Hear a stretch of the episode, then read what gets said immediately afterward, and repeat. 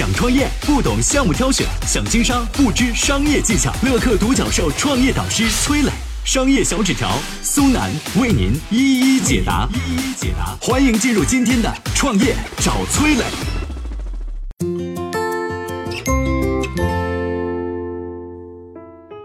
埃隆·马斯克是一个怎样的人？他是如何做到同时掌管多家公司的？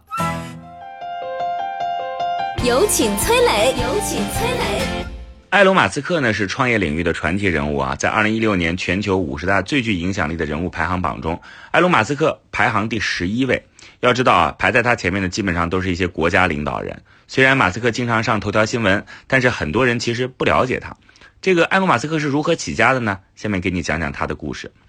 一九七一年，马斯克出生于南非，是一名英荷混血儿。他是属于比较天才的类型啊，从小看书很快，很小的时候就掌握了编程技术。他第一个创业项目呢，叫做 Zip2，是一家罗列企业信息的网站，有点像现在的大众点评。这个网站呢，后来被他以三亿美元的价格给卖掉了，他从中赚到了两千二百万美元。第二次创业呢，就是创办网上银行 PayPay。这就类似于说我们现在用的支付宝，这个公司呢又被他以十五亿美元卖掉了，他从中赚到了二点五亿美元。这两次创业虽然中间也有曲折，但是总的来讲还是比较顺利的。赚到钱的马斯克开始把目光从互联网转移到了实体领域，开始造火箭，跨度非常的大。那他是怎么开始的呢？时间回到二零零二年，那时候他刚刚把佩佩给卖掉啊，手里边拿着几亿美金。要是一般人这个时候都选择做投资，这样比较稳妥。马斯克三十一岁啊，他突然对造火箭产生了浓厚的兴趣，据说是为了儿时的梦想。为了做这个事儿啊，举家搬到洛杉矶。为啥呢？因为那儿的太空产业比较发达，人才基本上都在那儿。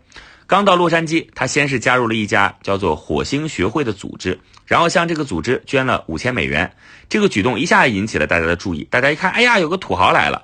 从那以后呢，马斯克就开始主动去认识各种懂航天技术的工程师，一方面向他们请教，另一方面也为以后挖人做准备。在结识人脉的同时，他主要靠看书来学习。他第一轮关于火箭的知识是从一本火箭制造手册上学的，那个手册是二手的，基本上没人看，都已经发霉了。但是马斯克还是啃得津津有味。没过多久，他的理论知识打好了，至少和工程师聊天是没什么问题了。有钱、有人、有方向。马斯克接着就成立了 SpaceX，开始造火箭。我们可以看出他进入一个陌生领域的套路：第一步，先搬家到产业聚集地附近住下；第二步，混圈子，积累人脉，同时通过看书、问人来打好理论知识，为以后的创业做好前期的铺垫和准备。如果你想进入一家新公司、新行业，马斯克的方法值得学习。比如说啊，你觉得未来想到电商行业发展，那第一步就是搬家到杭州啊、义乌啊等等这样的电商聚集地，然后开始参与电商活动和组织，去积累人脉，后面再进入这个行业就容易多了。那么马斯克在造火箭的时候遇到了哪些挫折呢？下面我们请商业小纸条来聊一聊。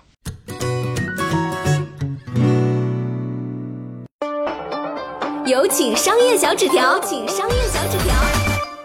万事开头难，马斯克做的第一枚火箭啊，那个时候真的是不容易。开始的时候呢，本来是想着去俄罗斯买个导弹，然后改装成火箭，但是跑了一趟莫斯科之后，发现呢，俄罗斯人漫天要价啊，说弄一个导弹要卖一个亿啊，他就觉得买不起，于是决定买不起就自己造吧。根据他的计划呢，准备先造一枚小一点的火箭试试水，通过这个过程呢，再弄清楚各个供应商都在哪儿。说白了就是想砸钱探路嘛。那么弄清楚什么零件在哪里能搞得到，然后最终啊实现自己造火箭的梦想啊。呃，先说买零件啊，买零件买来之后也得有人会组装啊。于是开始挖人啊，最后找到了一个大神，叫做汤姆·米勒。这个米勒呢和马斯克一样，从小就是个怪人。啊，不一样的是，马斯克从小学的手艺是编程，而米勒的手艺呢就是造火箭啊。他最牛的作品呢就是造出一个自重三十六公斤的火箭推进器，可以产生五千九百公斤的推力。这个是被称作世界上最大的呃业余爱好者制造的推进器。结构和制造流程弄清楚以后呢，现在只需要把各个零件采购齐全啊。理论上来说，米勒就可以拼出来一个能飞上天的大火箭了。但通过这个方法，成本还是下不来，因为造一个火箭需要找到一千两百多个供应商买零件啊，每个供应商呢，每一个零件都要赚点差价，那整体下来成本还是非常大。解决这个问题怎么办呢？马斯克有个办法，说把难题分解，他想说火箭的制造流程都能摸清楚，那么一个零件的制造流程应该也可以摸清楚吧？啊，外面卖的贵，那我零件也自己造。最后按照这个思路呢，他把所有的零件的这个制造的工作都一条龙都给做下来了，这挺了不起的啊！这方法看起来非常笨，但其实带来的好处又是巨大的。首先呢，制造各个零件的方式有可能呃进一步的优化。对吧？在这些具体的零件上，只要能用最先进的材料和技术，它就有很大的提升的效能和降价的空间。比如说，火箭里头主体计算机的系统啊，一般的火箭供应商报价都是一千万美元。但是这个马斯克发现呢，就是我们平时用的那些电脑，其实就足够用了啊，根本不需要做什么专门的定制啊。马斯克就说说这东西一万美元应该就可以搞定了。最后真的一万多美元把这个零件给搞定了。这故事对我们的启发是什么呢？你说，哎，我又不造火箭啊，是吧？这启发是什么呢？启发是当你遇到一个特别难的事情的时候，咱们应该学着它啊，把这个难题给分解，找到问题的死结在哪儿，记上了啊，一步一步的解开，一步步的克服，最后你可能就发现，说再大的困难，最后也被你分解成一个个的小困难，可以再往下拆，这样去思考问题，才能够把不可能的事情最终做成。我曾经呢跟很多创业者沟通过，发现创业者最大的痛点就是缺少资源、缺少链接。于是呢，我们创立了创业者社群“乐客独角兽”，现在啊已经有三万多人了。有人在这找到了创业机会，找到了客户、渠道商、投资人。下拉手机屏幕，在节目简介里边有我的个人微信号，我在社群等你。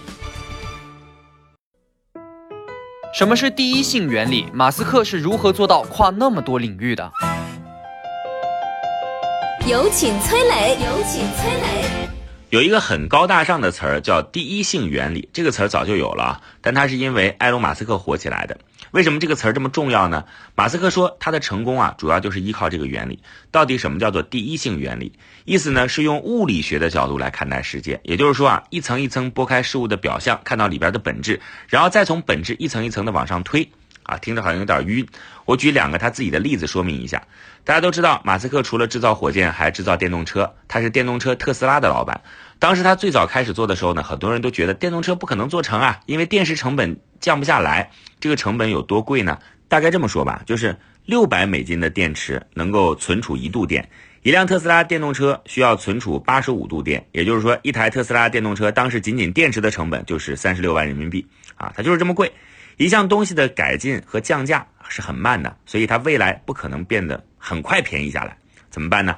好，这个马斯克的第一性原理登场了。